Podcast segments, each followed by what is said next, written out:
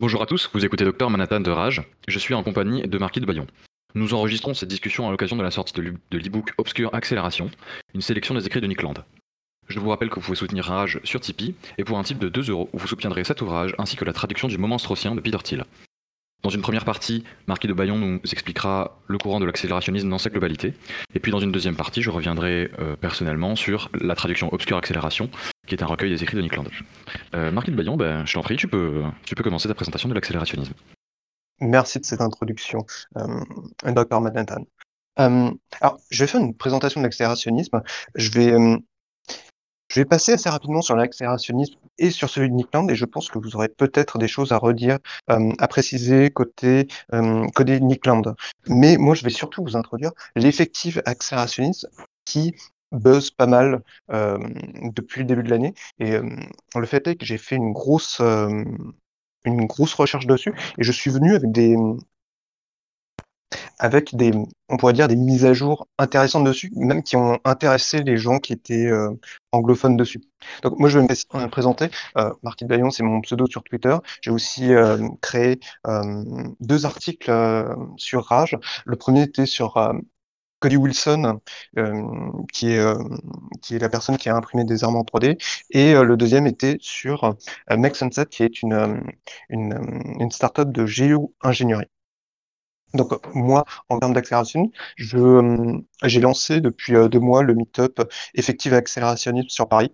Donc en, fait, j'essaye vraiment, au-delà d'écrire des articles, de, de concrétiser des, euh, des, choses dans le réel.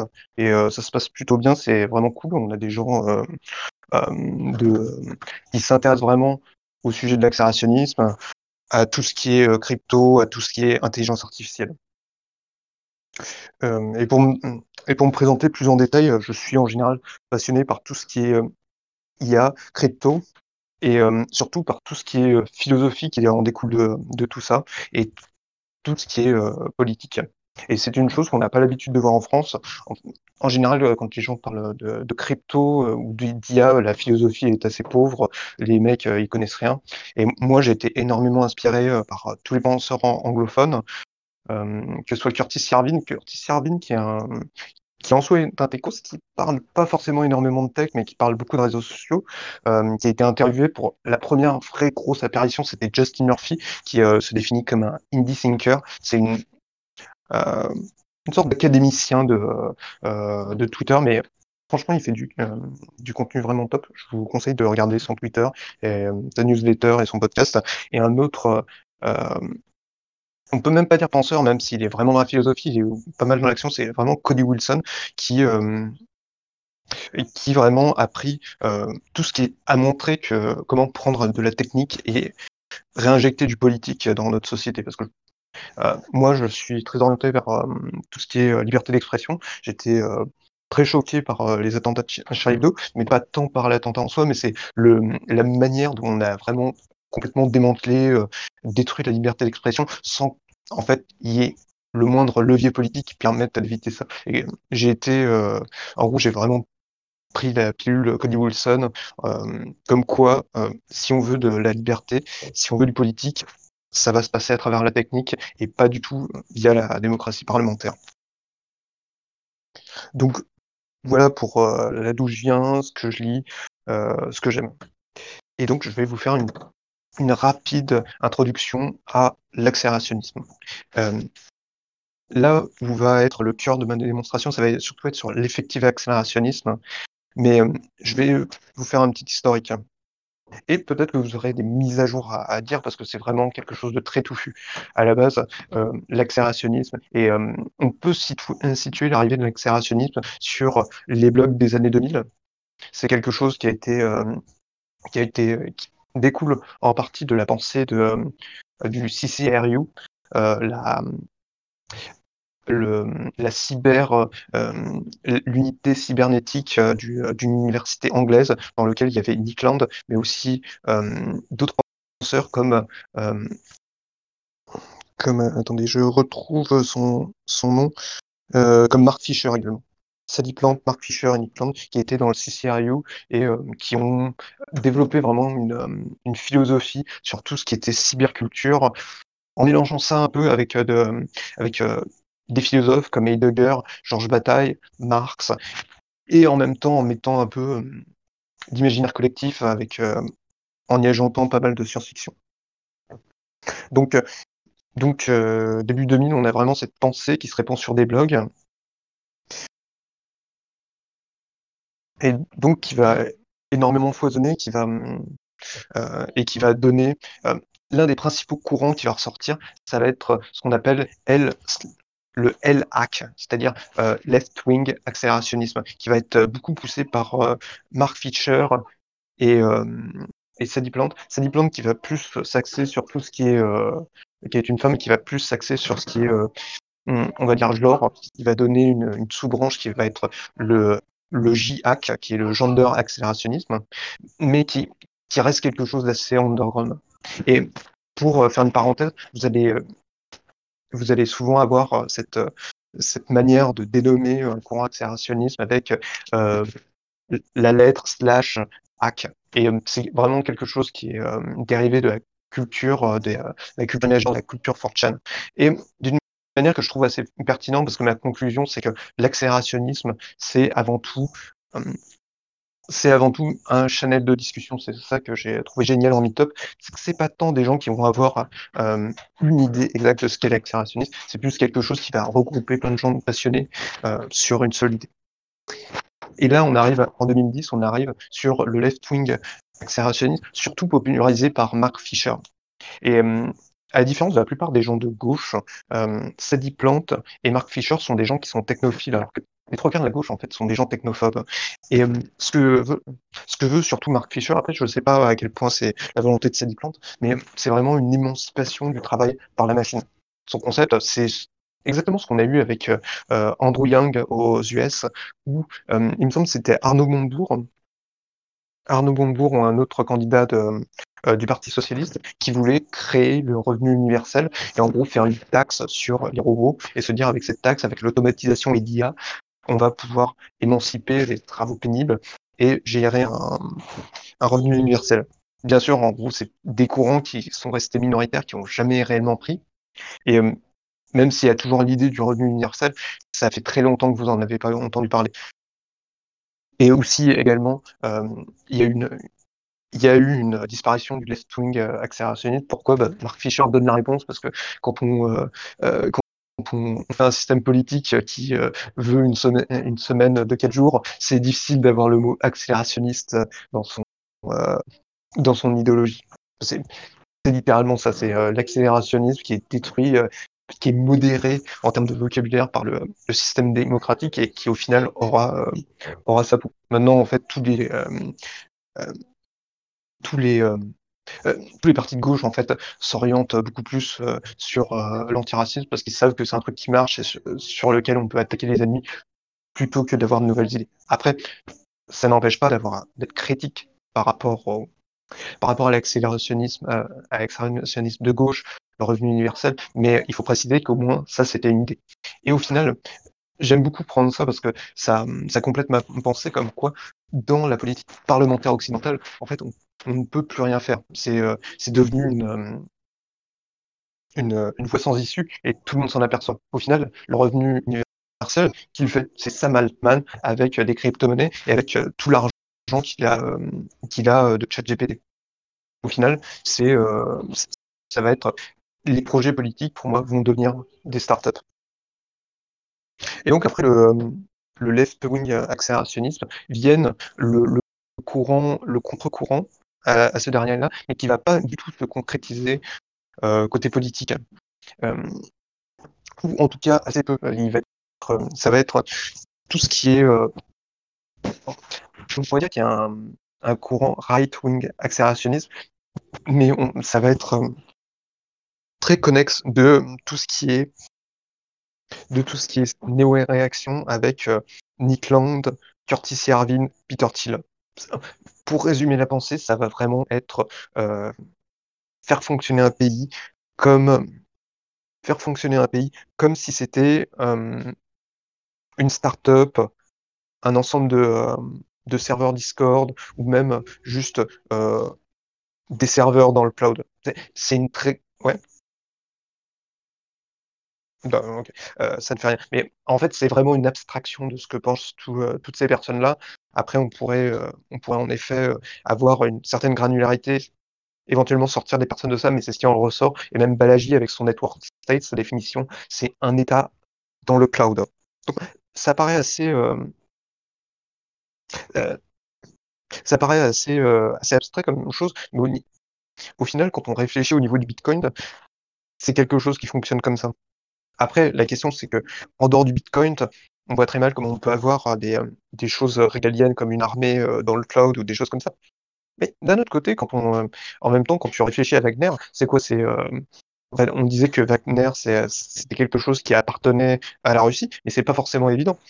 En effet, c'était des mercenaires qui étaient attachés à la Russie, mais c'était, une entreprise qui amassait plein d'argent et qui a été en mesure, via Telegram, heu, de lancer un coup d'État, d'avoir un peu, son, d'avoir en fait une, une certaine forme de souveraineté et même quand en fait ils font, ils ont du matériel militaire, ils vont, dans les pays africains, ils assurent la sécurité, mais en même temps ils récupèrent des tonnes de ressources minières.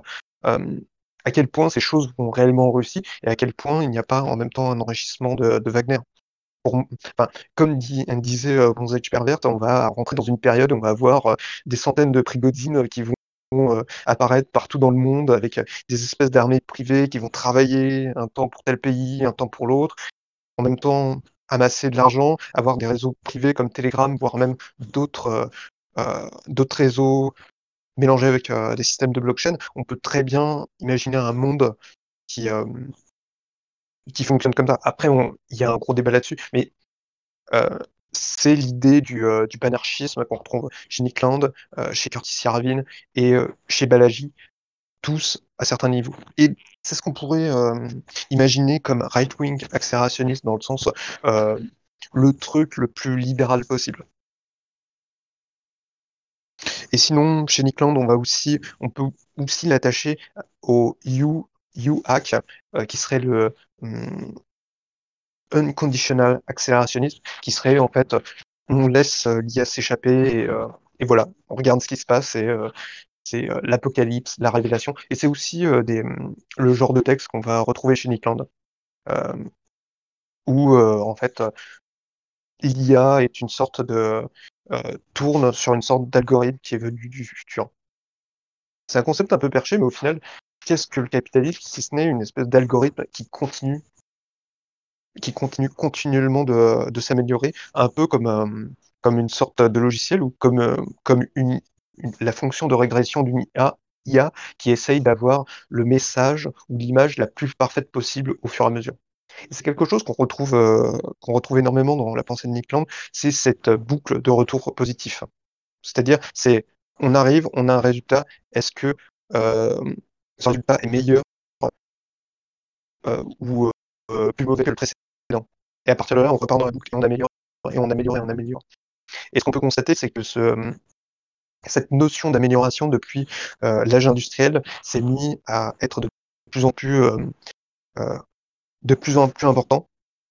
Et d'ailleurs, c'est ce qu'on retrouve dans vraiment le texte considère comme fondateur de l'accélérationnisme landien, c'est, heu, le texte Meltdown où justement c'est pour, heu, Nick Land, c'est, c'est le début de la singularité, du, qui, qui se produit via, cette boucle de retour entre la technologie et le capital. C'est-à-dire, on lance une technologie, est-ce qu'elle rapporte de l'argent, ou est-ce qu'elle rapporte pas de l'argent? Et à partir de là, on passe à la nouvelle boucle pour, revenir à une technologie qui rapporte encore plus d'argent et la technologie atteint cette singularité à partir de là. Hem, pour revenir à ça, je l'ai dit, mais c'est l'essai, heu, Meltdown de, hem C'est de Nick Land, qui lui-même est inspiré, de, Marx, qui avait remarqué toujours cette boucle de retour positif, dans le dans le techno-capital et dans cette théorie, Marx, voyait ça comme accélérationnisme qu'il fallait, hem, qu'il fallait pousser le plus vite possible et qui mènerait le, hem, le capitalisme à son incinération. Et c'est aussi ça qu'on retrouve dans l'inconditionnel accélérationnisme, ce côté un peu nihiliste de d'aller, heu, vers le bout de de l'accélération et vers une sorte d'apocalypse et Révélation. je dis et Révélation, mais Apocalypse et Révélation sont la même, ont la même signification. Et à partir de là, je vous ai cité trois courants qui est l'inconventionnel, l'inconditionnel accélérationnisme, même encore plus parce que j'ai parlé du gender accélérationnisme, right-wing accélérationnisme, left-wing accélérationnisme. Mais il faut savoir que c'est vraiment un enchaînement de courants politiques qui viennent les uns euh, au-dessus des autres et euh, qui, essayent de, se concrétiser, mais qui au final n'arrivent jamais à faire euh, à, se concrétiser dans le réel, à avoir vraiment beaucoup de traction. Et là, ça devient intéressant parce qu'on a l'effectif accélérationnisme. Et pourquoi ça fait du buzz? C'est parce que des, gros bonnets de la Silicon Valley se sont mis ça sur leur profil Twitter. C'est quelque chose qui apparaît en début 2022, début 2022, mi-2022. La première personne chez laquelle euh, j'ai vu cette, euh, ce, euh, ce, pronom, on peut dire, c'est chez Martin Screlly. Quand il est sorti de, prison, il avait mis ça sur son, sur son pseudo. Martin Screlly, c'est Pharmabro. Je, je, vous passerai, si vous voulez, son nom dans le Discord. Mais sur le coup, je ne vais pas expliquer qui c'est. Mais ce qui est intéressant, c'est que ça arrive. Et au début, j'ai cru que ça voulait dire economical accélérationnisme. Et ce n'est que début de 2023 que j'ai entendu parler de l'étymologie qui était effective accélérationnisme. Qui est donc, sur le coup, ça paraît évident, c'est une parodie de l'effective altruisme. Mais sur le coup, les gens la plupart des gens, même dans la sphère anglo-saxonne, se, demandent, se disent, mais je pense que c'est juste une parodie. Mais ce n'est pas le cas. En fait, ce qui est intéressant quand j'ai fait mes recherches, c'est que je suis tombé directement sur les sites, euh, sur le site de l'effectif altruisme, plusieurs fois en me renseignant sur euh, la sécurité contre l'IA. Et ce qui est dingue, c'est qu'en fait, l'effectif altruisme, euh, celui qui est vendu par Sam Altman, on pense que c'est juste un truc de, milliardaire top. Et en fait, 30% du forum, c'est juste un truc, c'est juste des choses de des forums sur des questions de sécurité et des questions de régulation. pour résumer, c'est des gens qui veulent réguler la technologie de manière extrêmement agressive. Et c'est ce qu'on a vu avec euh, Sam Altman, juste avant qu'il se fasse arrêter au Bahamas. C'était. Euh, on l'a interviewé dans un podcast pour être crypto. Et, Pardon, je, parlais de Sam Altman, et c'est Sam Bankman-Fried dont tu parles. Sam Altman, c'est le ah CEO d'OpenAI. Ah oui, merci. Non, Sam Bankman-Fried. Euh, oui, oui, exactement. Je me suis trompé. Mais bref, juste avant. Mais Apparemment, c'est un autre effectif altruiste, euh, Sam Altman. Enfin, j'ai cru comprendre ça.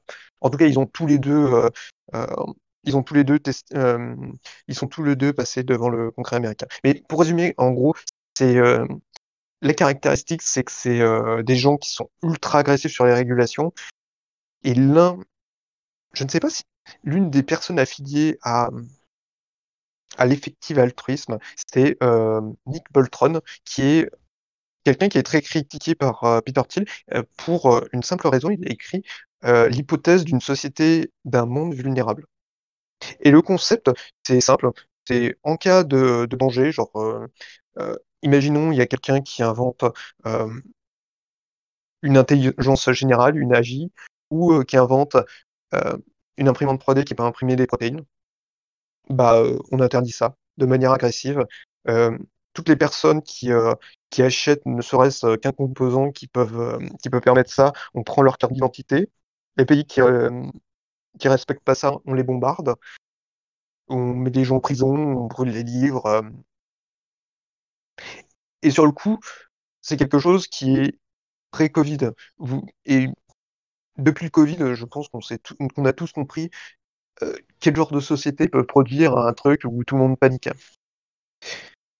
Et l'effectif altruisme, l'effectif accélérationnisme, pardon, c'est vraiment c'est euh, quelque chose qui va qui va devenir euh, qui va apparaître comme une tendance justement au moment où on a tout euh, tout ce bombardement de messages pro-sécurité au niveau de l'intelligence artificielle. Je ne sais pas si vous avez lu, mais il y a plein de gens qui viennent, plein d'articles, même au niveau de la Commission européenne, où on vous explique que l'IA, c'est un risque e-, existentiel. Et même les gens qui écrivent des lettres expliquent que c'est un risque, risque existentiel plus grand que la bombe nucléaire. Et pour les mecs de la Silicon Valley, euh, c'est pas passé. Et euh, il y, a, y, a, eu des, euh, deux grosses têtes, deux principales grosses têtes qui sont, qui sont George Oates, qui, est, qui dirige Coma AI, qui est une IA qui permet de conduire de manière autonome des voitures, qui est open source et qui est en plug and play. En fait, vous achetez votre boîtier, vous le pluguez dans votre voiture et ça conduit tout seul la voiture. Et il y a Mark Andreessen qui est un investisseur de la Silicon Valley. Et, et c'est là où c'est devenu intéressant, que on a fait venir les pros de la sécurité IA, on les a mis en face de George Oates, et George Oates est arrivé, leur a dit, d'accord, ok, c'est pire que la bombe nucléaire. Des, il a dit, pourquoi pas, mais quelles sont vos preuves? Et c'est là, à partir de là, qu'on s'est aperçu que les gens en face étaient, au mieux, ne savaient pas trop de quoi ils parlaient, au pire, étaient on était sur des trucs complètement délirants, notamment l'un des plus vocales, qui s'appelle Elizer Yudkowsky, qui dirige le site Less, Wrong.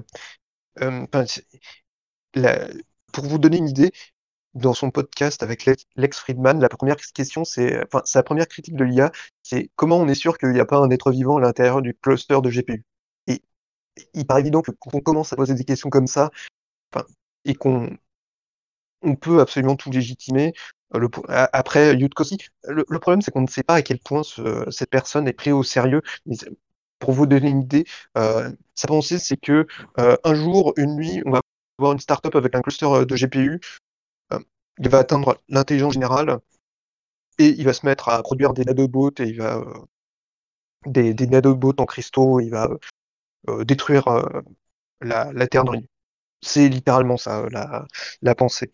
Et, et sur le coup, c'est. Enfin, je, n'aime pas critiquer les gens, mais pour le coup, ça, paraît vraiment stupide une fois qu'on entend ça. Et même, je, ne sais pas comment George Oates arrive à rester par rapport à ça, avoir quelqu'un qui dit des choses comme ça, qui lui sort des bouquins et ne pas exploser derrière. Tellement c'est, c'est un niveau stratosphérique de ridicule. Mais au moins, Yudkowsky, c'est quelqu'un qui est très vocal et on peut le critiquer, mais au moins, c'est quelqu'un qui vient sur les podcasts et on sait directement ce qu'il pense. Ça paraît ridicule, mais au moins, c'est quelqu'un qui vient débattre et qui propose sa, euh, pensée. Euh, dans le chat, vous pouvez venir et me trouver des exemples ou même citer des documents de personnes qui sont vraiment euh, venues à un lien de cause à effet on arrive à l'extinction de l'humanité avec l'intelligence artificielle. La réalité, c'est qu'il n'y en a pas et on, peut soupçonner fortement qu'il y ait des lobbies derrière qui, qui poussent ça. Et là, on est juste sur l'IA, qui est. Euh, bah, après, en fait, c'est le domaine de prédiction de George Oates, parce que c'est quelqu'un qui travaille sur, euh, l'IA, qui fait une société qui, avec une IA open source qui permet de conduire des voitures autonomes. Et de il y avait Mark Anderson, qui lui n'est pas dans l'IA, qui ne parle pas que d'IA, mais qui va surtout prendre les cas de, de, de tournants sécuritaires dans la technologie. Et le premier exemple que les chercheurs prennent, c'est le nucléaire, en disant le nucléaire c'est dangereux, on l'a régulé, voilà, euh, tout va bien. Et Marc Andreessen, il dit non, en fait tout va mal. Et il explique que si dans les années 70, en fait, il parle de la présidente Nixon et euh, que Nixon avait un plan, était un président relativement écologiste et euh, en avait marre d'avoir du pétrole, d'être dépendant du pétrole et d'être dépendant du reste du monde. Et ce qu'il a dit, c'est il a créé un projet qui s'appelait le projet Indépendance. Et le projet Indépendance, ça, disait on va à fond dans l'énergie nucléaire et on abandonne totalement le pétrole. Et là, la sécurité nucléaire, enfin, les gens qui ont protesté contre le nucléaire sont arrivés. Et au final, au lieu d'avoir ce, fork de notre civilisation où euh, on, irait dans du tout nucléaire, où il n'y a plus de réchauffement climatique, parce qu'en fait, à partir les, euh, les émissions de CO2, c'est quelque chose qui explose euh, à partir des années 60. C'est pas quelque chose qui a été. Enfin, c'est vraiment la date vraiment où on pouvait réellement, on aurait pu arrêter les émissions carbone sans sans avoir recours à, de la géo-ingénierie ou même à de la technique. Et à la place de ça, on est allé à fond dans, euh, dans l'essence. Euh, et même euh, avec les, hum, le, tournant antinucléaire de l'Allemagne, en fait, qui a commencé au niveau de Tchernobyl, bah, l'Allemagne s'est mis à être de plus en plus dépendant du gaz importé de Russie. Et au final, si vous avez des nuées de drones tueurs qui seront, qui possiblement sont déjà alimentés par de l'intelligence artificielle. D'ailleurs, vous vous souvenez de, de tous ces experts en sécurité qui sont en général très à gauche, très proches de l'écologie, qui vous disent, imaginez, on prend de l'IA, on met ça sur des drones. Déjà, il faut savoir que il n'y a aucune restriction au niveau mmh, des États-Unis, de la Chine, de la Russie qui empêche ça. Donc en fait, il faut supposer qu'en Ukraine, c'est ce qui est en train d'être expérimenté à l'heure actuelle, parce qu'on n'a pas de preuves que, que ça, n'est pas euh, expérimenté. Et nuées de drones tueurs qui vont être améliorées au fur et à mesure avec des intelligences artificielles de plus en plus meurtrières, pourquoi elles existent? C'est justement parce qu'on a arrêté le nucléaire, et grâce à ça, euh, on a pu financer l'effort de guerre russe dans son invasion de l'Ukraine. Et c'est un point qui est extrêmement pertinent euh, du côté de Mark Andreessen. C'était c'est, une pensée qu'il, développe euh, dans son podcast de Hermitrix, et j'essaierai de vous le, de vous le remettre dans la conversation. Donc sur le coup, j'ai fait, euh, j'ai terminé ma présentation, j'ai terminé vraiment sur le mouvement hack qui s'est concrétisé dans la Silicon Valley. sur le coup, et donc c'est quelque chose qui est pas mal discuté en meetup. Étonnamment, je, sais qu'on m'avait demandé de, faire des, traductions de des traductions de ce qui se passait, mais si vous voulez plus vous renseigner, en fait, ça se passe quasiment quasiment tout se passe sur des, des Twitter Space, donc qui sont éphémères en général, qui se passent qui se passent le matin. C'est des gens qui chattent à 4 heures du matin, heure, heure des US. Heure du, bah, oui, j'ai dit que c'était du matin. Et euh, étonnamment, il y a très peu de traces écrites.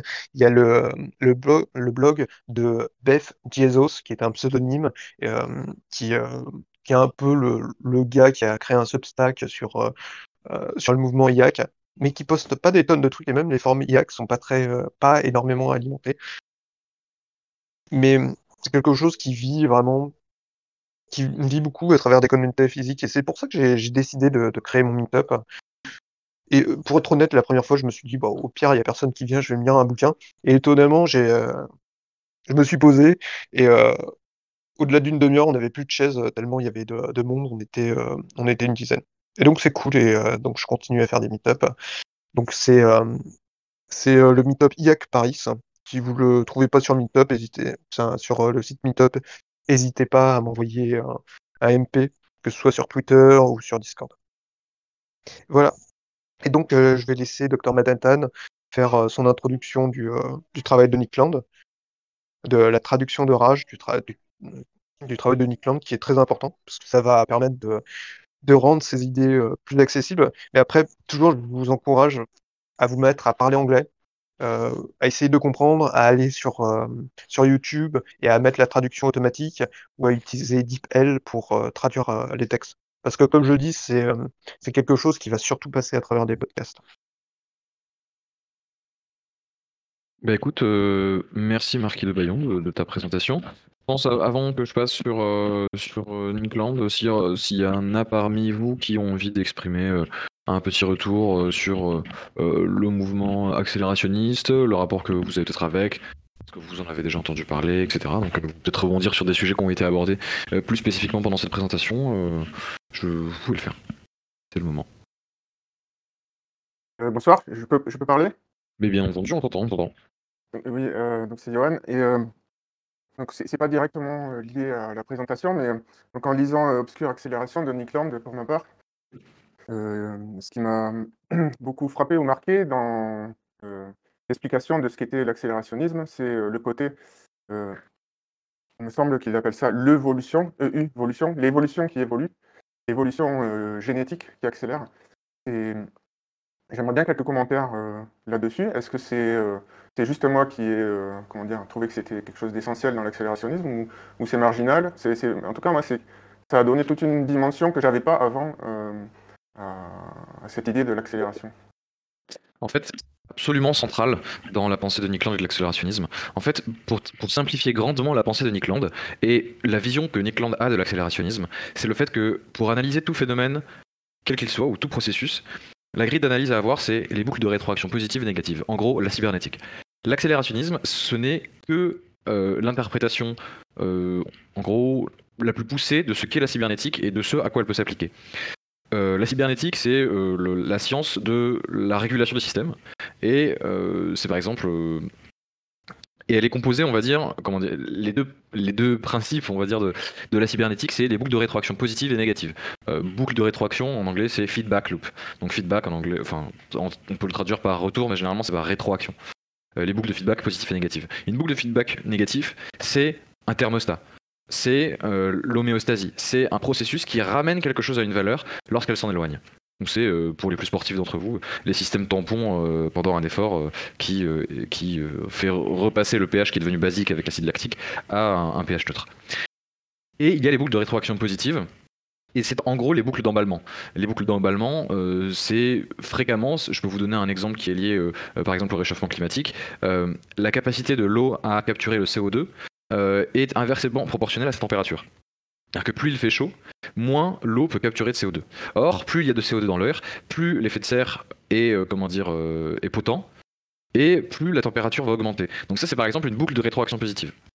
La pensée de Nick Land est de dire que pendant toute l'histoire de l'humanité, pratiquement, la tradition était euh, un mécanisme qui empêchait les boucles d'emballement que constitue la modernité le rapport, le transfert de l'ancien régime, on va dire, et de tout ce que l'histoire de l'humanité a été précédemment, et la modernité, c'est le même rapport que euh, on peut avoir sur euh, une réaction en chaîne dans une centrale nucléaire comme à Tchernobyl, où la tradition, c'est ce qu'on appelle dans, comment dire, en, ingénierie nucléaire les control rods, c'est-à-dire les, les, ah, sais pas comment traduire en français, je, vais le chercher, mais c'est ce qui euh, empêche l'explosion euh, et l'emballement dans une centrale nucléaire. Et en fait, cette image euh, des control rods que, vous allez retirer euh, du cœur, du noyau de, la centrale, eh bien en fait, c'est la libération des forces cognitives qui, ont accompagné la modernité et enfin les instruments technologiques qui, ont permis son événement. Et donc en fait, Nick Land propose que toute l'histoire de l'humanité durant, il y a eu une pathologisation, entre guillemets, des boucles de rétroaction positive et de l'emballement. Alors qu'en tant qu'accélérationniste, en fait, l'accélérationnisme, c'est la célébration des boucles d'emballement. Et ces boucles d'emballement qu'on peut retrouver euh, dans la modernité par le capital et euh, l'auto-renforcement des euh, processus d'amélioration de l'intelligence artificielle et son avènement à une singularité capitalistique et cognitive d'après des gens comme, Nick Land. J'espère que j'ai répondu à ta question, Johan. Oui, oui, très bien, mais ça m'amène sur une autre question. Est-ce que je la garde pour plus tard ou pas? Euh, bah, non, je pense que tu peux y aller. OK, alors, bah, ma question, euh, euh, le fait que tu aies, employé, l'analogie avec, l'énergie nucléaire est très intéressant parce que, bah, si on met pas les, barres de contrôle, control rods, ben, on a une explosion nucléaire et si on les met, on a une centrale nucléaire qui produit de l'énergie, entre guillemets «sous contrôle» et ma question, ben, elle est évidemment, est-ce qu'il ne faudrait pas avoir à la fois les boucles de rétroaction positives et négatives, c'est-à-dire les positives. Si on n'a pas les positives, on n'a pas l'emballement de la réaction nucléaire qui fait qu'on peut produire assez d'énergie pour euh, en extraire de l'électricité. Et en même temps, si on n'a pas les boucles de, rétroaction négatives, eh ben, on ne peut pas en faire grand-chose parce qu'au final, ça se dissipe très vite et, euh, et ça, excusez-moi l'expression, ça me pète à la gueule? Est-ce qu'avec l'IA, il n'y aurait pas un peu la même problématique euh, C'est-à-dire, si on n'est pas de. Alors peut-être c'est des questions d'éthique, d'éthique autour de l'IA, ou autre chose, je ne sais pas, mais si on la laisse exploser, est-ce que ça risque pas, encore une fois, de nous péter à la gueule comme euh, euh, comme c'est le cas pour toute boucle de rétroaction positive qui n'est pas contrôlée, entre guillemets? Alors j'ai deux réponses à ça. La première c'est concernant effectivement le, rôle des boucles de rétroaction. pour Nîmes, euh, lui est d'accord avec toi, je pense. Il considère qu'il y a euh, que les, pour éviter l'explosion et euh, la, fragmentation la plus totale, il, doit rester des, comment dire, des boucles de rétroaction positive qui sont par exemple des traditions locales, des cités-États, des choses comme ça, des cités-États qui seraient le système de rétroaction positif qui s'opposerait à l'état de fragmentation le plus total que serait par exemple l'anarcho-capitalisme. J'en sais rien, je, dis ça comme ça. Concernant le rapport euh, des boucles de rétroaction positive euh, vis-à-vis de, de, de l'IA, en fait, il faut savoir que l'explosion euh, qui surviendrait de cet emballement-là Nick Land en a conscience, il le célèbre en réalité. C'est-à-dire que son, post-humanisme n'est pas seulement une posture de dire que qui, symbolise, enfin, vient s'inscrire en opposition à l'humanisme. C'est surtout pour dire que ce que lui souhaite, c'est l'explosion de l'intelligence, quelle qu'elle soit, et que si cette explosion de l'intelligence se traduit par euh, la disparition des humains, euh, c'est presque tant mieux. Et euh, c'est, comment dire, c'est, je, pense que je ne caricature ici pas la position de Nick Land quand je, dis ce que je dis à l'instant. Ensuite, euh, vis-à-vis de, la pertinence de la métaphore en général, parce qu'il y a aussi ça dans ta question, il y a est-ce que la métaphore de la libération euh, des forces de rétroaction positive sont en gros une bonne chose et souhaitable? En vrai, je n'en sais rien. Je sais juste que c'est sa, manière de décrire euh, les, phénomènes qui permettent une libération. Après, de savoir s'il y a une comment dire un contre-pouvoir qui est pertinent à ce mécanisme, ça, j'en sais rien. Mais pour dire quand même qu'il y a peut-être une nuance à apporter là-dessus, c'est que dans un de ces textes que, du coup il, y a dans la traduction de, de Obscure Accélération, Accélération Obscure, je me souviens jamais dans quel ordre j'ai foutu ce titre, euh, Obscure Accélération, euh, c'est sur le chaos, que je trouve être un de ses meilleurs textes et qui capture le mieux euh, ce qu'est la droite et la droite libérale, c'est qu'un bon système n'est pas un système avec moins de chaos, c'est un système qui a plus de chaos mais qui est capable d'encore davantage le contrôler. Et on peut dire que c'est peut-être, on peut le renvoyer à certaines, comment dire, à certains aspects de la philosophie de Nietzsche qui lui parle euh, de l'étoile qui danse, etc. Pour parler des, grands hommes et des surhommes qui sont capables de, euh, non pas de, de, supprimer leur tumulte interne, mais de les canaliser pour en faire quelque chose euh, de grand. je pense que j'ai répondu à ta question sur, sur ces trois aspects. Enfin, J'espère, tu, tu me le dis. Oui, oui, oui, tout à fait. Merci beaucoup. Euh, s'il y a d'autres questions euh, dans les 15 euh, prochaines... S'il n'y a pas de questions pendant les 15 prochaines secondes, je vais pouvoir continuer et vous parler peut-être globalement de Nickland et de la traduction. Mais si vous avez encore des questions et si vous voulez réagir à, mes réponses au questionnement de Johan, je vous enjoins à le faire dès à présent. J'avais une remarque au niveau de l'IA. C'est que, en effet, l'IA peut, peut, exploser en soi, mais le problème de tout ce qui est contrôle de l'IA, je, me demande réellement si c'est euh, si c'est pertinent, en tout cas au stade où on en est. Pour moi, toutes les, impositions euh, sécuritaires, euh, les réglementations imposées ressemblent beaucoup plus à des réglementations vraiment comme, ce qui s'est fait pour réglementer le, livre et réglementer l'impression de, papier. Une société où on régulerait de manière extrêmement agressive l'IA, je me demande réellement si c'est une bonne chose et ça me fait plus penser à, à l'Empire ottoman qui a réussi à bannir le livre pendant 300 euh, ans. Mais après, je pense qu'il y aura une conversation vraiment à avoir au niveau de, de l'IA, des perspectives. Est-ce que ça va remplacer le travail euh, d'ici 300 ans? Euh, Oui, je, comprends ta, position. C'est quelque chose sur lequel on n'a pas beaucoup écrit sur Agen, globalement, sur la thèse de l'alignement. mais pour des gens comme Land, la thèse de l'alignement est un non-sens. Parce que pour lui, il n'y a pas. Il ne pense pas à un haut degré d'abstraction qu'il y ait de réel euh, orthogonalité entre euh, la, volition et les capacités. Euh, pour lui, et vous pouvez le retrouver dans Obscure Accélération, le test, l'article et d'autres articles connexes sur l'anti-orthogonalisme, c'est tout simplement le fait que pour lui, l'intelligence, en tout cas une plus grande intelligence, n'est pas synonyme, systématiquement synonyme euh, d'une volonté euh, euh, qui ne peut pas être stupide. C'est-à-dire que pour, pour il ne peut pas y avoir des paper clippers. Bon, donc sans plus tarder, je vais, je vais vous parler un peu de ce dont j'avais à vous parler concernant Nick Land et la traduction. je vais simplement structurer ma, ma petite présentation en, en quatre volets. premièrement, je vous présenterai globalement la structure de, de ce recueil, pour ceux qui ne l'auraient pas encore lu. Ce que je considère qu'il raconte d'important, dans ces textes que que j'ai compilés, à l'aide de Nîmes. Un point sur lequel j'aimerais bien, revenir rapidement, c'est ce qu'il raconte de différent avec les autres néo-réactionnaires, donc les autres, personnes qui composent le mouvement NRX, donc comme Curtis Irvine. Et finalement, j'aimerais bien, rajouter un petit côté, ce que la lecture, globalement apporte et les qualités générales de de la de, l'écriture de Land euh, et, oui, ce que je pense que ça apporte à un niveau personnel euh, d'enrichissement intellectuel euh, sa lecture. alors concernant l'ouvrage et sa structure, je considère qu'il peut se lire de manière linéaire et en fait j'ai justement arrangé les articles de sorte à ce que ce soit vraiment lisible dans l'ordre et qu'il n'y ait aucun comment dire à aucun moment quelque, les textes parlent de quelque chose que vous ne verrez en tout cas vous n'avez pas besoin euh, de lire quelque chose qui se trouve après pour comprendre quelque chose qui se trouve au début du livre.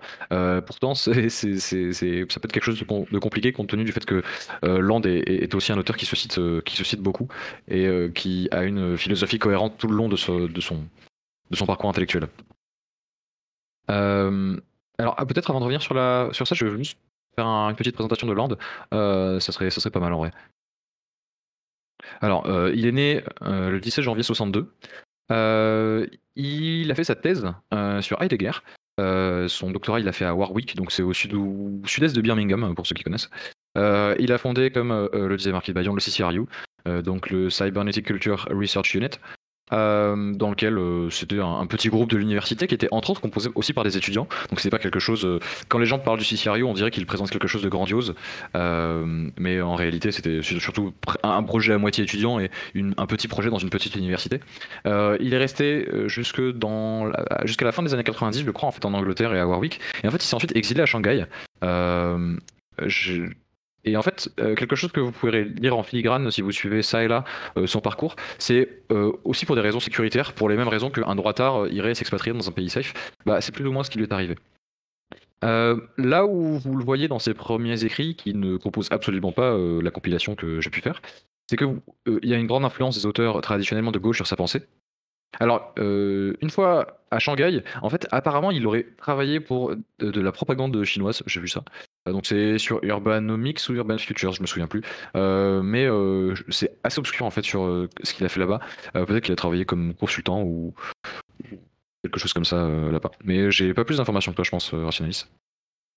Quelque chose qui l'a rendu pro- profondément aigri, je pense que c'est. Enfin, en tout cas, je pense, je, je l'ai déjà entendu le dire, c'est Facebook. En gros, il, il imaginait un Internet euh, profondément décentralisé. Euh, il imaginait euh, probablement des mécanismes comme la, blockchain au moins 10 ans. en tout cas, que la maturité des technologies de la blockchain arrivait au moins 10 ans avant que le moment où ça arrive à maturité, en tout cas au niveau de, la bulle que ça, que ça crée. Et en fait, Facebook, en fait, le fait que pour lui, le site le plus visité de tout l'Internet était Facebook, rien qu'avec ce nom, était profondément ironique pour lui et ça l'a rendu peut-être.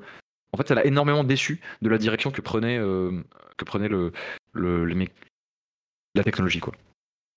Il y a aussi eu à ce moment-là euh, la rencontre avec les écrits de, de Mencius Moldbug, euh, qu'on connaît aujourd'hui sous le nom de Curtis Yarvin, euh, c'est-à-dire avec l'interface de la NRX. Quoi. Et la, rencontre, en tout cas le, mélange des idées libertariennes et accélérationnistes.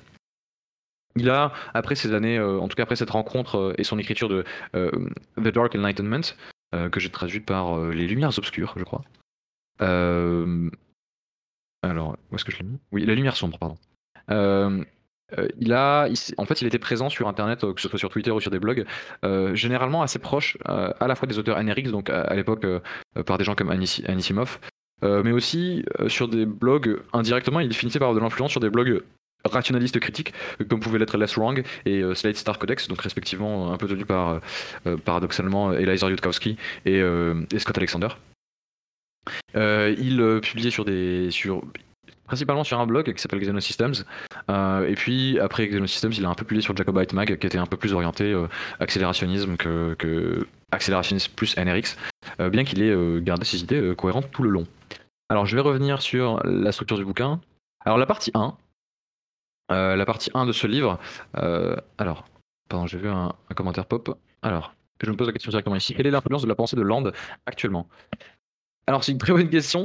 Euh, globalement, euh, quand il était dans le milieu académique, il, il pesait pas tant que ça au final. Donc euh, c'est surtout via, Twitter, etc., qu'il a de l'influence sur les gens. Mais comme vous pouvez le voir dans le manifeste techno-optimiste de Andreessen que j'ai partagé plus haut, Land est cité par des gens comme Marc Andreessen. Marc Andreessen qui est un, venture capitaliste euh, les plus influents de la, de Silicon Valley. Il fait partie des, plus gros investisseurs dans le début d'Internet. Euh, et euh, on peut penser que, ces idées ont une très grande influence aujourd'hui dans, des, grands monsieur de la tech. Je suis pratiquement certain que Mark Zuckerberg a le Nickland. On peut l'entendre parfois parler de, de, de boucles cybernétiques, de, de faire des rapprochements entre l'IA et le capital. C'est franchement assez impressionnant et je, je pense très sincèrement que, que Nickland a beaucoup plus d'influence. Alors, sur Musk, très honnêtement, j'en sais rien. Je, pense que philosophiquement, Musk est bien inférieur à d'autres milliardaires de la Silicon Valley. Euh, par ses actes, je pense qu'il n'est pas des moindres, mais je, pense sincèrement qu'il passe moins de temps à, s'éduquer intellectuellement que Andreessen ou Mark Zuckerberg. les références de Musk, c'est William McCaskill, Effective Altruism, tu vois, c'est des choses comme ça. Peut-être que peut-être qu'il a déjà entendu parler de Curtis Yarvin et des choses comme ça, ça m'étonnerait pas. Mais je, je, suis pas certain que que son éducation intellectuelle et les, curiosités intellectuelles les poussaient jusqu'à Nickland. À part pour déconner, peut-être pas. Après, je ne pourrais pas me prononcer, j'en sais rien. Euh, ce qui est important dans la première partie de, l'ouvrage, euh, qui, est intitulé Cybernétique, Intelligence et Évolution, euh, c'est l'introduction en réalité à des notions clés pour, à mon avis, comprendre les mécanismes clés de la réalité.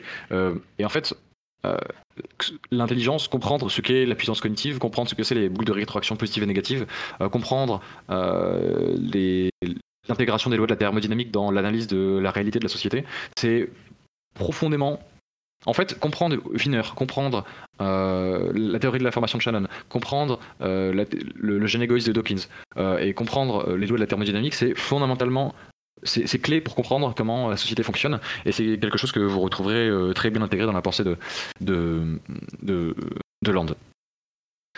Dans la deuxième partie du bouquin, c'est intelligence artificielle et capitale et c'est cette partie-là, en tout cas ces quelques articles, euh, présentent vraiment ce que sont les IA et, que l'intelligence artificielle en tant que fait technologique est la quintessence du capitalisme apprenant et dans, son autocultivation, l'inversion des, moyens fins, c'est-à-dire qu'on passe, euh, que c'est la quintessence du passage d'une société qui est orientée vers la réponse à des besoins, à, à l'auto-entretien d'une structure supérieure euh, aux humains qui va servir ces besoins en conséquence, sans que ce soit les humains directement qui souhaitent le faire. Euh, dans la troisième partie, c'est la plus grosse partie du bouquin, hein, ça constitue pratiquement 150 pages sur 272. Euh, c'est la plupart de ses écrits sur, qu'on peut rapprocher de, de néo-réactionnaires, donc c'est son constat et sa critique de euh, la démocratie, du vivre ensemble, euh, en gros de, la politique, euh, on va dire, gauchiste et inclusive que les démocraties et libérales ou sociales ont apporté au moins ce dernier siècle. Et le rapprochement en fait, on est sur une, pensée de la néo-réaction qui intègre toutes les notions qu'on a introduit avant, comme les boucles de rétroaction, etc. Donc, euh, il va pouvoir faire une critique qui est à la fois, on va dire, libertarienne et néo-réactionnaire euh, et accélérationniste de la démocratie par son, en gros, sa capacité à allonger euh, les boucles de rétroaction, sa, plus faible capacité à corriger les erreurs en réalité, par le bypassing de l'élimination que propose le marché. en dernière partie, qui est je crois la plus courte, qui s'appelle accélérationnisme et fragmentation, c'est globalement, après ce constat-là, euh, sur la société, ce sont les articles qui proposent réellement ce que lui voit comme la solution, euh, et qui est euh, triple mais qui est seul pour moi, c'est la fragmentation, la diversité et la sécession.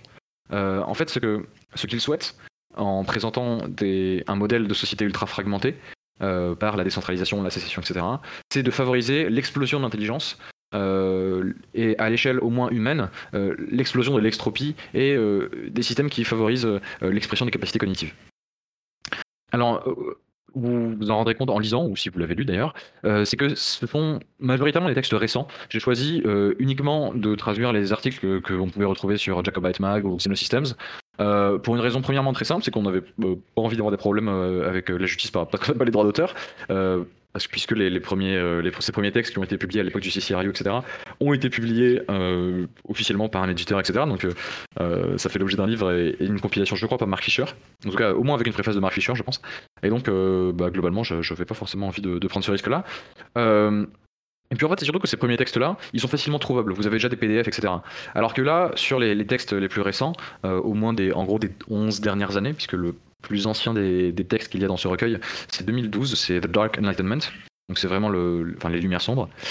Euh, et donc eux ne sont pas facilement trouvables, vous êtes obligé de passer par Web Archive, etc. Donc euh, ça permet de, donner un, atout double à cette, euh, à cette compilation. C'est que c'est à la fois une traduction, mais une compilation d'offres, d'œuvres, enfin de codes d'articles éparpillés ça et là, un peu euh, difficile d'accès globalement, pas tant que ça, mais parce qu'il suffit de savoir utiliser Web Archive pour, y arriver à le faire, mais mais je pense que ça valait le coup de faire ça.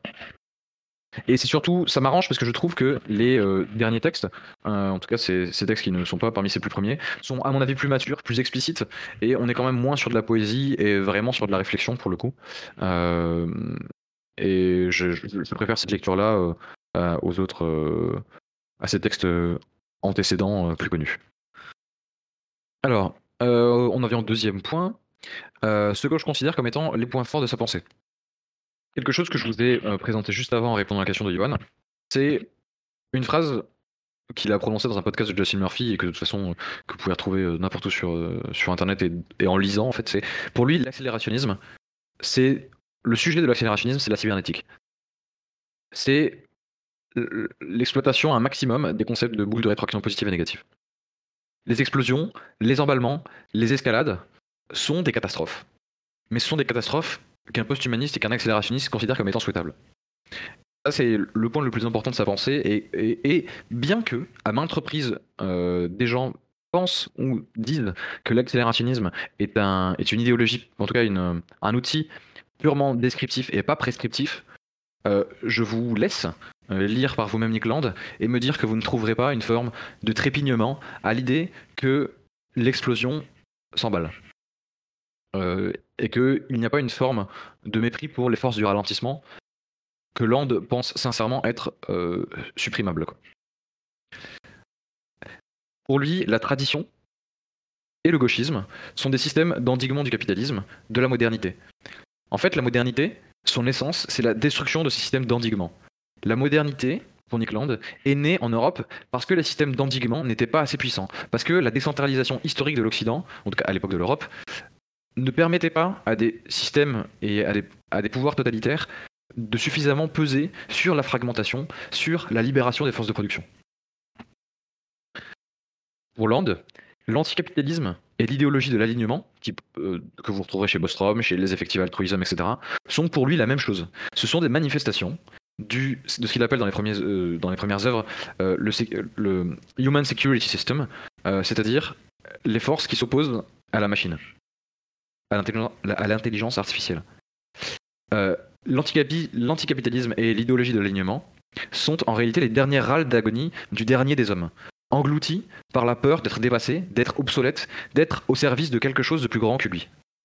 C'est une forme, on va dire, d'athéisme primaire, d'athéisme enfantin, qui se rebellerait, qui se rebelle contre un dieu, que serait le capitalisme ou euh, l'intelligence artificielle, en gros la singularité, contre un dieu par manque d'agentivité que cela lui renverrait en fait. Et ce sont des, ces courants, en tout cas l'anticapitalisme et l'idéologie de l'alignement, sont motivés par la peur d'être dépassés et de ne plus suffire en réalité.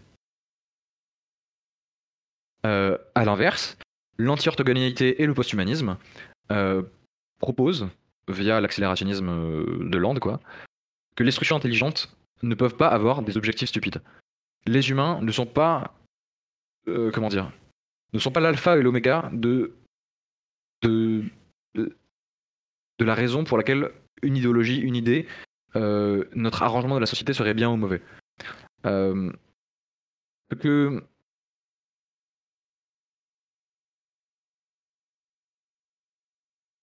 en fait, le problème de l'alignement et de l'anticapitalisme, c'est que il parle d'aliénation par le fait que, respectivement, que l'IA et le capitalisme aboutissent à des choses qui ne nous ressemblent pas ou qui sont contre notre nature ou qui créent un malaise chez nous.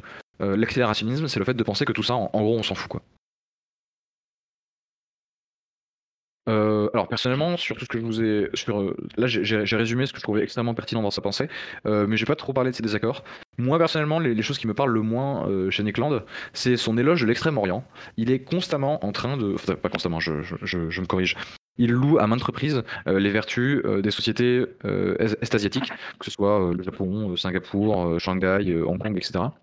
Je pense que ces sociétés n'ont pratiquement rien créé de bon, si ce n'est d'avoir repris ce que l'Occident faisait déjà et faisait mieux que eux ne le font. Euh, et mis à part euh, le niveau de sécurité qui est extrêmement présent dans la société et qui est absent dans les nôtres, euh, je, ne vois pas grand chose à, louer là-dessus.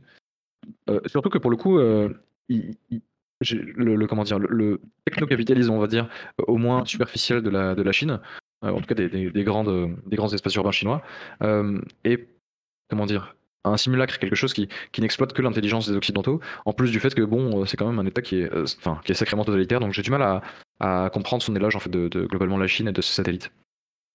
Il y a aussi quelque chose qui était l'objet d'une discussion précédemment sur, euh, sur Rage, c'est que j'ai encore énormément de, mal à comprendre euh, euh, tout son truc sur la rétrocausalité. Et en fait, ce que je comprends de ça, c'est que c'est que pour lui, et vous le retrouvez encore une fois dans le, dans, le bouquin, ce qu'il y a de, de particulier.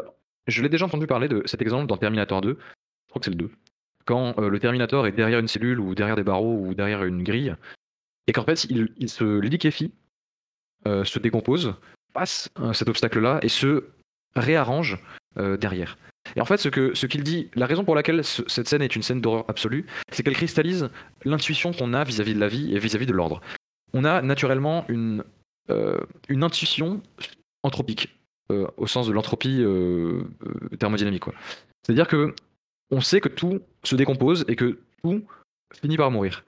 Et ce qu'il y a de particulièrement étrange sur la vie et sur les structures dissipatives, c'est qu'elles sont justement capables d'aller à rebours par rapport à euh, la réalité cosmique. C'est-à-dire que les structures dissipatives, la vie, est capable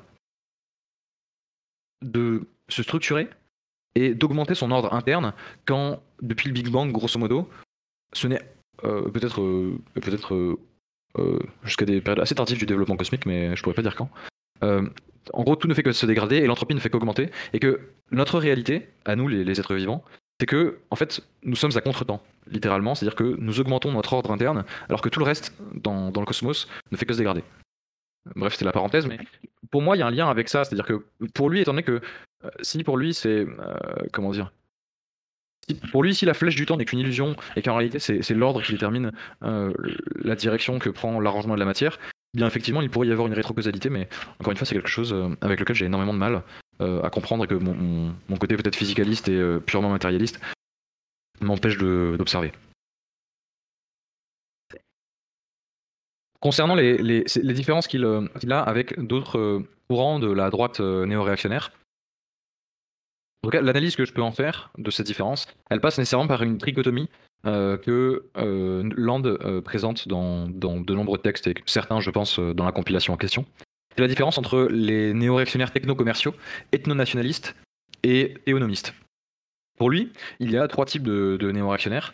Les, ceux, qui sont néo-réactionnaires par conviction religieuse, donc ce qu'il appelle les théonomistes, donc littéralement théos, Dieu, nomos, loi, donc la loi de Dieu, quoi. Ceux qui sont là pour, par traditionnalisme absolu et traditionnalisme religieux. Il y a aussi les ethno-nationalistes, donc là on peut parler de Jared Taylor par exemple, qui est pour un séparatisme euh, racial, euh, ou euh, Anisimov par exemple. Et ensuite, il y a une frange à laquelle, à laquelle Land déclare appartenir, qui est la branche techno-commerciale, et qui sont en fait simplement, si on voit la société comme la pédale d'accélérateur, qui est ceux qui veulent plus de boucles de rétroaction positive, et la pédale de frein, qui est les boucles de rétroaction négative, c'est-à-dire les forces qui ralentissent le capitalisme, qui ralentissent l'intelligence artificielle, qui ralentissent enfin qui régule, qui régule, etc. Eh bien eux en fait c'est ceux qui veulent sauter à pieds joints sur la pédale d'accélérateur et qui veulent à tout prix qu'il n'y ait plus personne qui n'appuie sur le frein. Et Nick Land en fait partie. Euh, une autre différence, du coup, c'est que lui, il est favorable à la fragmentation. Contrairement aux théonomistes, aux autres ethno-nationalistes, il n'est pas favorable à des grands États centraux, à euh, une puissance nationale euh, importante qui serait incarnée par exemple par les États-Unis ou quelque chose comme ça. Ce qu'il on, peut parler des notions de déterritorialisation et de reterritorialisation. C'est le fait que on, utilise, on prend les humains qui sont à un endroit, donc ça peut par exemple être la, la déterritorialisation.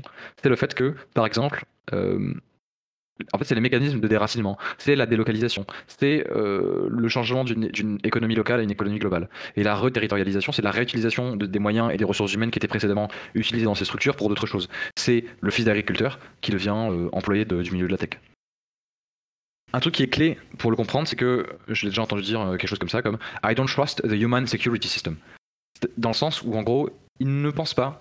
En fait, beaucoup de gens, en gros, les anticapitalistes qui ne le, qui ne savent pas qui ils sont, diront que l'économie ne doit pas être euh, euh, au service d'elle-même, mais au service de l'humain. La position de Land, c'est exactement l'inverse. Pour lui, l'économie doit être au service d'elle-même, de la même manière que les machines doivent être au service d'elles-mêmes, parce qu'il ne fait pas confiance à l'humain. Car l'humain ne sait pas réellement ce qu'il veut. L'humain ne sait ce qu'il veut que par ses actes, et non pas par ses dires, non pas par ses idéologies. Et ce qu'il veut, c'est le capitalisme. Ce que l'humain veut, c'est l'intelligence artificielle. Euh, et en fait, ce qui est marrant, quoi, c'est que contrairement à d'autres réactionnaires, il n'a jamais été pour l'émancipation des humains, mais euh, il est pour l'émancipation des moyens de production. Euh, et en fait, ce qui sous-tend cette inversion moyen-fin, c'est-à-dire que les mécanismes de la société doivent être au service des humains, pour lui c'est l'inverse, l'humain doit être au service de quelque chose de supérieur, et ce quelque chose de supérieur c'est l'explosion de l'intelligence, qui se manifeste par la fragmentation. et cette fragmentation se traduit aussi par une tendance à la, enfin, un encouragement à la fragmentation à un niveau intellectuel. Quand d'autres, dans les sphères néo-réactionnaires par exemple, disaient euh, mais euh, ne pouvons-nous pas nous mettre d'accord sur X X choses, lui salue le schisme. Intellectuellement, il est content, euh, il se réjouit qu'il y ait que l'unification soit, impossible et que c'est pour lui, à, l'échelle intellectuelle, l'émergence des des entités de sécession quoi. Euh, autre chose qui est remarquable chez Land, euh, contrairement non seulement aux néo-réactionnaires mais aux droitards, c'est qu'en fait, euh, il fait l'éloge souvent de la diversité et du métissage en filigrane dans ses, dans ses œuvres. mais quand il parle de diversité, c'est bon, surtout de la diversité intellectuelle, quoi. et quand il parle de métissage, c'est parce que pour lui, étant donné qu'il il encourage la fragmentation la plus totale, et eh bien du coup, il, il souhaite pratiquement en réalité vous m'accorderez que ce n'est, enfin, je vous l'accorderai, ce n'est pas possible pour les sociétés, enfin, en tout cas pour les humains à court terme, mais la spéciation presque. Euh, favoriser une fragmentation telle que les humains s'éloignent un maximum de ce qui les unit à la base, et que le métissage en ça est une force, puisqu'il permet de rassembler de manière, euh, en tant qu'épiphénomène, les forces qui ont été créées ça et là par des sociétés euh, étanches les unes aux autres. alors j'en ai fini sur l'aspect des différences avec les, autres NRX. et là je vais revenir simplement sur ce que je pense être les, les, grandes qualités de, Land et sur euh, et enfin je, parlerai de rapidement en fait pourquoi est-ce que j'apprécie beaucoup sa lecture. Euh, premièrement, c'est que je trouve que c'est, enfin, pour peu que des gens aient une maîtrise, euh, enfin, une intuition étymologique et une connaissance scientifique approximative, ces néologismes ne le rendent pas incompréhensible d'après moi. Je pense que son utilisation des néologismes est excellente en ça qu'il crée des termes qui sont, comment dire, tout à fait entendables et qui permettent de caractériser des choses qui ne le sont pas à la base. Et je pense que ça vient, ça vient puisque je suis un peu germanophone moi-même, c'est que je pense que ça vient de sa lecture des auteurs, euh, allemands, à commencer par Heidegger, dans le sens où euh, dans le sens où la langue allemande se construit comme des Lego. Vous avez des comment dire des, idées qui, en s'assemblant, créent de nouveaux mots. Donc je vais prendre des exemples à la con, mais pour ceux qui sont pas allemands parmi vous, mais pour dire un réfrigérateur en allemand on dit Kühlschrank. Ça veut dire littéralement armoire froid. Pour dire euh, un avion, on dit Flugzeug, ça veut dire euh, truc qui vole. Pour dire un briquet, on dit Feuerzeug, ça veut dire euh, truc qui brûle. Enfin voilà, vous m'avez compris, mais quand on a cette façon de voir le langage, on, va plus facilement faire des néologismes compréhensibles puisque on a une bonne maîtrise du latin, peut-être, de, la racine latine, de la racine grecque et de la, le fait que construire de nouveaux concepts et le besoin de précision passe nécessairement par des néologismes. Euh, je pense sincèrement qu'une autre grande qualité, c'est son indépendance de la pensée. Euh, j'aime pas euh, quand les gens disent penser par soi-même, etc. La plupart du temps, penser par soi-même, c'est juste avoir des idées de merde. parce que la plupart du temps, des gens ont, eu des meilleures idées que nous sur des sujets qu'on vient à peine de découvrir parce que eux, ils l'ont approfondi. Mais Land approfondit de nombreux sujets et je pense avec énormément de maîtrise. quelque chose que, qui est également extrêmement, pas divertissant, mais agréable dans sa lecture, c'est son agencement euh, des euh, à, pour moi, la, compréhension de la réalité. Que ce soit la cybernétique, la thermodynamique, la théorie de l'information, euh, l'épistémologie, globalement, enfin la science de la connaissance. et en fait, il a si bien compris qu'il est capable de réfuter, comment dire, implicitement Popper en utilisant ses propres outils intellectuels, ben, que vous retrouverez en fait dans, dans le problème de la démocratie. Si vous voulez que j'approfondisse là-dessus, je pourrais en rediscuter. Euh, à titre personnel, sur euh, le dernier point que je voulais aborder, c'est sur l'impact de la lecture de Land sur euh, le plan personnel. Je pense vraiment que sa philosophie est profondément libératrice et qu'elle mène à ce que ce que Nîmes appelle l'ascétisme, au sens A7, A7 A 2 S E T ou 2 T, je sais plus, A 2 S E T, un A7, où en fait on se considère en puissance comme un outil du techno-capital. Euh, comme un outil du techno-capital qui euh, permettrait, euh, en tout cas, on, veut se servir du techno-capital pour augmenter notre propre capacité d'extropie et d'augmentation de la puissance cognitive du système techno-capitaliste. et qu'on se rend compte que le rôle des idées au niveau de la société, quand elles ne concernent pas ces élites, n'a absolument aucune importance. Et que du coup, le débat, le fait d'avoir des différences idéologiques avec, avec le commun des mortels, n'a absolument aucune euh, comment dire, aucune pertinence, et que ce sur quoi il faut se concentrer, c'est d'augmenter soi-même sa propre culture, sa propre capacité, pour pouvoir mieux servir le technocapital, pour pouvoir faire, et en fait tout simplement se recentrer sur sa carrière, sur la manière qu'on aura de comment dire, de créer des familles, de créer une famille, de euh, prolonger notre, euh, notre lignée et de la prolonger dans un cadre matériel qui favorisera également sa capacité à dissiper l'énergie et à augmenter l'intelligence, en fait, à faire preuve d'extropie tout simplement. Et en fait, ça permet de, se libérer aussi de toutes les querelles euh, du quotidien, je pense, qui sont liées aux querelles politiques, démocratiques, aux discussions que vous aurez au, bureau avec vos collègues qui vont peut-être voter pour Sandrine Rousseau et qui sont des décroissances puissances ou je ne sais quoi. En fait, vous vous rendez compte que tout ça n'a pratiquement en fait aucun, euh, aucun sens et aucun impact et que ce qui compte euh, ce sont que les gens comme Mark Andreessen comme Elon Musk et eux euh, une idéologie qui en tout cas qui eux tiennent des idées qui sont à peu près entendables et c'est ce que je pense que des gens comme Land arrivent à faire et en fait ça nous amène à aussi à, être content en tout cas à se réjouir de la différence de la fragmentation du désaccord puisque c'est autant de sessions qui permettent à aux structures euh, comment dire, au processus de rétroaction positive, de rétroaction négative, pardon, de ne pas, euh, de ne pas demeurer. En fait, ce qui fait quand Nick Land dit que la tradition, c'est les control rods, euh, c'est les barres de contrôle, je crois que disait tout à l'heure Yon. Je, je, vais, chercher, attends. Les barres de contrôle, c'est ça. et en fait, encourager et favoriser, au moins à son échelle personnelle, la, la, sécession, euh, en fait, c'est favoriser l'intelligence en soi, l'intelligence humaine à notre époque et d'autres formes d'intelligence plus tard. Et je pense sincèrement que à sa lecture, vous aurez peut-être des clés de compréhension. Euh, en fait, ça offre des clés de compréhension globalement euh, fondamentaux dans la compréhension de ce qu'est à la fois l'intelligence artificielle et la modernité, le capitalisme en soi.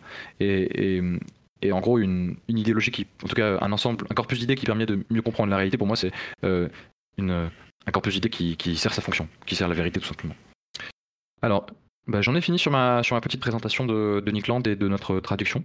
Si jamais vous voulez euh, échanger, c'est le moment. Alors, je vais lire, euh, en attendant que quelqu'un m'interrompe euh, pour, parler. Euh, Johan qui disait l'alignement est inepte, l'intelligence inférieure, la nôtre, ne va pas dicter l'éthique d'une intelligence supérieure. Euh, c'est exactement euh, la critique de, Nick Land sur, sur l'anticapitalisme et l'alignement. C'est que le processus du capitalisme est supérieur à tous les humains et aux intérêts personnels ou intérêts individuels. Et de la même manière, effectivement, pour notre époque, c'est les large language models, mais c'est pas nous qui, comment dire, à l'échelle individuelle, c'est difficile d'être cette critique-là. Euh, Sylvain dit un épiphénomène permettant de réunir les éléments dispersés ça et là par des sociétés étrangères les unes aux autres. Euh, j'aime beaucoup cette définition de l'humain. Bah, euh, si c'est moi qui l'ai dit, bah, je te remercie. note de rationaliste. Le post-humanisme de Land trouve des racines dans la philosophie de Deleuze-Guattari, Capitalisme et schizophrénie, et Gilbert Simondon du, mode d'existence des objets techniques, qu'il a étudié durant ses jeunes années. C'est tout à fait possible. Moi, je connais très mal les, premiers articles de Land. En tout cas, je parle pour Gilbert Simondon parce que sinon, l'influence de Deleuze-Guattari, évidemment, centrale euh, dans la pensée de Hollande. Euh, et, euh, les, concepts de déterritorialisation et de reterritorialisation, c'est de la Guattari. le désir machinique, c'est de la Guattari. L'accélérationnisme, c'est l'extrapolation de Marx par de la Guattari. Donc en fait, Deleuze et Guattari en fait, sont très réellement les, influences les plus importantes, je pense, chez, chez Land. Est-ce que je peux intervenir? Mais tout à fait, hein, c'est pour ça. Euh, je, voulais revenir sur euh, l'idée de la fragmentation. Alors, euh, de ce que j'en ai lu, je n'ai peut-être pas tout compris à, ce qu'il propose, mais j'ai un peu du mal, en tout cas avec certains aspects, ou, disons l'absolutisme qu'il propose sur l'idée de fragmentation. Et je voudrais argumenter sur deux aspects différents. Le premier, c'est du point de vue anthropique, thermodynamique pour qu'il y ait euh, dissipation de l'énergie et donc production d'entropie, il faut qu'il y ait structure dissipative. Et qui dit structure, dit forcément euh, quelque chose qui, unit. Et donc, euh, pour moi, de ce point de vue-là, déjà, l'idée de fragmentation poussée à l'extrême, j'ai l'impression que ça va trop loin. Et la deuxième, le deuxième aspect que, je voulais souligner, bah, si à chaque fois qu'on n'est pas d'accord, on se sépare, comment on va ne serait-ce que monter des, juste des entreprises capitalistes? Je ne parle même pas d'organisation politique euh, purement humaine, hein, mais juste faire tourner le capitalisme, il faut bien qu'il y ait à un moment donné, des, encore une fois, des, formes d'organisation, des, choses qui nous unissent. Sinon, on ne va pas fonctionner en étant tous juste des, euh, individus. Euh, alors peut-être plus tard, je ne sais pas, dans, un moment, peut-être que l'IA nous, nous pilotera tous et on, sera tous auto-entrepreneurs, je ne sais pas, mais pour le moment, ce n'est pas possible, ce, ce qu'ils proposent. En tout cas, j'ai du mal avec l'idée de l'accélération, pardon, de, la fragmentation poussée à l'extrême comme le fait Land, et, j'aurais voulu avoir un retour là-dessus, ou peut-être une explication, peut-être que j'ai loupé des choses comprends parfaitement. En fait, ce qu'il entend par fragmentation, c'est pas, euh, c'est pas comment dire, une absence de communication entre les individus, c'est euh, une absence euh, de pouvoir les uns sur les autres. En fait, Land salue dans la modernité les capacités à horizontaliser les structures humaines par rapport à ce qu'elles étaient avant. Et en fait, tu remarqueras que des grandes entreprises, plus un système devient complexe, plus le nombre de sous-traitants de ce que l'entreprise produit augmente. En fait, c'est simplement le, le, principe de comment dire euh, des, avantages comparés de, Ricardo, je crois. Euh, c'est le fait que chacun, si, chacun se spécialise, chacun maximise ce que ce qui est mis en commun après euh, sera. Et donc, bah, je sais pas, tu prends l'exemple d'Airbus, tu prends l'exemple de n'importe quelle entreprise qui construit des systèmes complexes, bah, je, sais pas, honnêtement, je dois, peut-être exagérer, mais pour construire un, Airbus, il, il y a au moins 400 sous-traitants différents, si tu veux. Et, peut-être que je peut-être que je me trompe parce que et peut-être que je me trompe, c'est-à-dire que je suis en dessous quoi. Et aujourd'hui Airbus euh, globalement ce n'est que des usines d'assemblage si, tu veux quoi. Et et parce que la, complexité des systèmes est, a, besoin de s'horizontaliser pour rester tout aussi efficace avec une complexité croissante. Et en fait, ce qui nous unit, en, gros, et la seule chose qui pour Land doit nous unir, c'est le, le techno-capital en fait. Et c'est ce qui nous permet de communiquer et d'avoir un socle commun mais d'avoir un socle commun tout en permettant euh, des circuits parallèles. Je ne sais pas si, j'ai répondu à ta question, mais. Oui, oui, ça, ça y répond en partie, ça va me donner de quoi méditer sur la question. Je te remercie. Et pas de souci. Ouais, euh, moi, ma, petite question, c'est euh, aujourd'hui, on parle beaucoup de l'intelligence artificielle et de, ce que j'ai lu de, Nick Land, il parle pas mal des, des hyper-intelligences. Est-ce qu'il parle un peu de, de, robotique ou de, en fait, de hard tech? Ce qui est une question que je me pose euh, de plus en plus souvent. Euh, j'ai l'impression qu'on voue presque un culte aux, IA, sauf qu'en fait, euh, l'intelligence artificielle en soi est destinée à, rester dans des, serveurs et des ordinateurs tant qu'on ne on, leur donne pas une sorte de une forme d'action par les machines dans le monde réel. Est-ce que ça, c'est un. C'est ce que j'appelle la robotique, en fait. je ne sais pas si tu vois ce que, ce que je veux dire. Mmh. Oui, absolument. Alors là, comme ça, c'est quelque chose auquel je n'avais jamais pensé. Mais il parle vite fait une fois de hard tech, euh, je crois, quand il parle du réchauffement climatique. Et en, gros, euh, euh, Nick Land n'est pas un climato-sceptique. et il considère en fait que le piège dans lequel on est, donc dans la trad, ça c'est le texte, c'est heat trap en anglais. Je l'ai traduit par. au départ, je l'avais traduit par thermosiphon. Mais je me suis dit que je sais pas si c'est le bon terme, du coup, je l'ai traduit par piège à chaleur. où en fait, il parle du fait que le CO2 son augmentation, alors je me souviens plus exactement de son argumentation, mais en gros, il faut réussir à trouver un système qui permet de lutter contre le réchauffement climatique tout en gardant un niveau de CO2 ultra élevé dans l'air. Et en gros, euh, ça passerait par exemple par. Euh, en fait, il, le détaillait dans, les commentaires, je crois, ou en tout cas, il y avait une discussion dans ses commentaires sur cet article sur l'exosystème qui était super intéressant. Euh, et donc, du coup, pour parler des techniques qui permettraient d'augmenter par exemple l'albédo terrestre, l'albédo terrestre, c'est la capacité de la Terre à, réfléchir. En fait, l'albédo, c'est. Je sais pas comment dire, ouais. En gros, si vous avez fait SSVT, en tout cas, vous vous souviendrez, mais c'est la capacité de la Terre à réfléchir la lumière.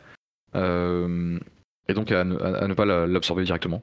Euh, ou alors euh, avoir des systèmes d'ascenseurs stratosphériques qui permettent de d'outrepasser la, la, couche, le, gaz terrestre qui, qui fait effet de serre pour dégager la chaleur dans l'espace. Enfin des choses comme ça, mais globalement il parle de. C'est une des seules fois où j'ai entendu parler de hard tech. Mais sinon dans le courant IAC, donc euh, Effective Accelerationism. En fait, euh, la, seule hard tech euh, qui compte pratiquement pour, pour ces gens-là, c'est les GPU, hein, c'est les cartes graphiques, parce que parce que c'est ce qui permet les, les, les, les calculs. comment dire C'est ce qui Enfin, c'est l'outil informatique qui permet la. Enfin, c'est le composant informatique qui est le plus déterminant dans les types de calculs qui sont nécessaires aux, aux IA génératives. mais je. En fait, très honnêtement, je, je, vois pas tellement la pertinence en fait parce que euh, avant de pouvoir créer quelque chose, il faut pouvoir le modéliser presque. Et en fait, euh, la, hardwareisation euh, n'est que la conséquence de déjà est-ce qu'on peut le, faire en software. C'est globalement ce que tu retrouveras dans tous les milieux de l'ingénierie, enfin dans n'importe quel type d'ingénierie quoi. Tu fais d'abord des modélisations et ensuite tu vois comment est-ce que tu fais. Bien que des gens comme Elon Musk disent que le plus difficile dans une entreprise c'est le, processus d'industrialisation. Euh, je suis pas certain. Je pense que, je pense que bien que ce soit difficile, en fait, que même quand c'est difficile, ça demande de la puissance de calcul. Et que du coup, ce qui est fondamental dans la technologie, dans son avancement, c'est la puissance de calcul, c'est euh, les GPU quoi. Voilà. Euh, que je, je ne suis pas représentatif de ce, qu'il- de ce que Nick Land dit, mais en tout cas, c'était rajouter quelque chose? Mais tout à fait. Ouais, euh, merci. Euh, il y a, bon, apparemment, Nick Land n'en parle pas, et euh, je ne dis pas le contraire de ce que tu dis, c'est-à-dire que la puissance de calcul, elle est éminente ou première, mais il y a un autre domaine qui, qui est pour le moment juste balbutiant et qui est aussi une boucle de rétroaction positive, à mon avis, qu'il ne faut pas négliger, et c'est euh, les robots qui se fabriquent eux-mêmes. Il y a Neil Gershenfeld qui, travaille dessus, et euh, le jour où ça, ça va comment dire, exploser, pour le moment, on n'y est pas encore, hein, parce que on est, euh, il y a beaucoup de défis techniques à relever, on va se retrouver face à une nouvelle euh, ben, explosion euh, d'un autre type, puisque euh, à partir du moment où les, euh, les robots se fabriquent eux-mêmes, pilotés par l'IA, euh, là, on va encore euh, basculer dans une nouvelle euh, accélération euh, au carré. Quoi. Pour répondre à, la question euh, de, de dans le chat, euh, du coup que je vais lire. Comment envisagez-vous le rapport de l'homme au travail en 2300 à l'ère des super-intelligences? Comment les masses pourront subsister sans revenu universel étant donné que le travail pourrait être effectué par des robots et ces robots pourraient être pilotés par d'autres robots? Quand les robots seront massivement viables et autonomes sur le marché du travail, je ne vois pas comment les masses pourront subsister sans le revenu universel. En tant que pro-capitalisme, c'est clairement pas une perspective qui m'enthousiasme, mais comme Docteur Futuro, je pense que cela s'imposera par la force des choses. Alors, petite parenthèse absolument presque hors sujet, Docteur Futuro, c'est un, mec sur Twitter qui, s'appelle Extra, euh, Extra Terra, c'est son nom d'artiste. euh, euh, qui fait de, je sais pas, c'est de la techno synthwave. On partage ça et je trouve que j'avais écouté son premier album puisque à l'époque on avait fait quelque chose avec lui sur Rage. Crois qu'on l'avait, on l'avait publié, enfin on avait fait une interview avec lui. Attends, je vais la retrouver. Et c'est moi qui avais fait l'interview de sa copine de l'époque d'ailleurs. Et, et en fait, euh, ben, moi je trouve qu'il fait, euh, fait de la super bonne musique. Maintenant, à l'époque, j'avais pas trop aimé son premier article, son premier album. Ah oui, j'ai retrouvé l'article fait lui. Hop. Euh, mais très honnêtement, bah, c'est pas mal.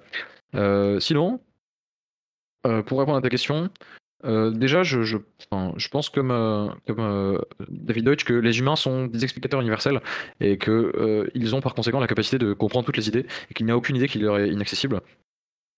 Et que donc, tant qu'il y aura des humains, il y aura de la créativité. La question c'est de savoir à quel point est-ce que notre fusion avec les robots se sera opérée. Est-ce que fondamentalement, déjà, je sais pas moi, si une, symbiose entre le, GPU et les humains serait possible, bah, à ce moment-là le problème serait réglé parce qu'on aurait, euh, on, serait devenu en partie des machines nous-mêmes et que en fait notre seule euh, incapacité face aux machines, quoi, euh, globalement, c'est notre puissance de calcul. Et donc fondamentalement, si on arrive à, allier notre, notre puissance de calcul et la leur, bah, très bien. En fait, et aussi, ce qu'on est capable de faire et que les machines sont, peuvent très difficilement faire, c'est que, en gros, les humains ont un système perceptif et moteur qui est absolument euh, incroyable. Et euh, c'est quelque chose que, qu'on attend que les machines puissent faire. Donc, euh, quand tu pourras regarder un match de rugby qui est réalisé uniquement par des machines, c'est, là qu'on, sera obsolète. Mais au-delà de ça, enfin, j'en sais fou, fiche fichement rien. Personnellement, je pense qu'il n'y a aucun moyen de savoir quelles innovations, qu'est-ce qui se passera dans le monde, genre dans deux ans. Alors, savoir dans, genre, enfin, 269 ans, ce qui va se passer, enfin, 267 ans, ce qui va se passer, je, je l'ignore. hein. En tout cas, je, je pense pas qu'à ce moment-là, le revenu universel soit la solution. Si on en arrive au point euh, que la solution c'est le revenu universel, euh, bah, je serais content que, les machines euh, éradiquent les, les plus incapables d'entre nous. En tout cas, qu'on soit totalement remplacé à ce moment-là, quoi. Attention, apologie génocide, je dis ça, mais fais gaffe parce que le. Oui, alors quand je parle de. de, de d'éradication, je parle en fait des humains en tant que tels, quoi. Leur disparition. Pas forcément une éradication, mais une disparition, quoi. Par, à cause du fait que. Euh, à un niveau évolutif, euh, euh, on, on ne puisse plus avancer, quoi. Et je pense que le revenu universel ne sert, si le revenu universel ne sert qu'à entretenir des, des incapables, et je parle incapables de l'espèce humaine, ça n'a pas grand intérêt. Et si à ce moment-là, euh, en fait, à ce moment-là, quelles seront les activités des humains s'ils seront sous le revenu universel? Est-ce que ce sera le sport? Est-ce que ce sera de l'art? Mais à mon avis, les IA génératives seront aussi capables de faire de, de l'art. En fait, je pense toujours que pour l'instant, les machines. En fait, quand on aura créé euh, des machines qui seront capables de remplacer notre capacité créative, en fait, on aura créé des gens synthétiques, en fait, des personnes synthétiques. Donc, en fait, à ce moment-là, il n'y aura plus de différence entre la machine et l'humain, puisqu'on aura recréé des personnes synthétiques. Euh, et à ce moment-là, est-ce qu'on, est-ce que, euh, est-ce que alors qu'on aura réussi à créer des personnes synthétiques, pourquoi supposer qu'on ne serait pas en capacité d'être en symbiose avec la machine? Ça, honnêtement, j'ai du mal à, le saisir. Euh, comment on serait capable de créer des personnes synthétiques et de ne pas fusionner avec. Et quand bien même nous serons sous le. le, En fait, si euh, on est euh, dans un état végétatif dans lequel on est obligé d'être sous, sous un revenu universel, c'est qu'on ne fait plus rien. Parce que si on fait quelque chose, c'est-à-dire se divertir, faire du sport, être artiste, ben on aura toujours moyen de le monétiser en fait auprès d'autres humains. Donc en fait, je ne vois pas l'intérêt à ce moment-là du, revenu universel. Tant qu'il reste une activité humaine, il reste une capacité de, le monétiser. Donc je, ne vois pas l'impossibilité de l'humain d'être indépendant économiquement. Surtout que si tu arrives dans une telle société, tu es clairement dans une société d'abondance. quoi. Donc euh, je, en fait, le coût de la vie sera tellement minimal que, très clairement, euh, je, ne vois pas euh, en quoi, sans faire quelque compétition sportive que ce soit, on pourrait ne pas avoir suffisamment pour vivre toute sa vie après. Enfin, j'exagère, mais je ne sais pas trop comment répondre à cette question autrement que comme je l'ai fait présentement. Avec 20 watts de puissance, notre cerveau n'est pas si mauvais en dissipation d'énergie par unité de masse. On est loin d'être obsolète et on sera probablement exploité par les IA qui vont s'interfacer avec nos cerveaux plutôt que s'en priver. Pour le moment, on est plusieurs ordres de grandeur en avance sur la puissance silicone. Ah, ah, je pense que tu voulais revenir sur le fait que je disais que notre, euh, notre euh, comment dire, notre point faible, c'était la puissance de calcul. Euh, je suis d'accord avec toi que de manière relative, elle est impressionnante. Après, c'est la, question, c'est de manière absolue, quoi. Toi comme moi, on sera très rarement capable de des, simulations, de faire le nombre de calculs qu'elles font par seconde pour une tâche bien définie. Oui, tout à fait. Euh, en fait, je, faisais juste référence à un graphique dans le livre de François Rodier, La thermodynamique de l'évolution. Et effectivement, les, les IA nous dépassent en, puissance de calcul euh, globale ou euh, totale, si on veut. Mais euh, par contre, par unité de masse, pour le moment, si on, si s'en tient à la thermodynamique, on a encore de la marge. Ouais, c'est tout à fait vrai. Je vois exactement de quel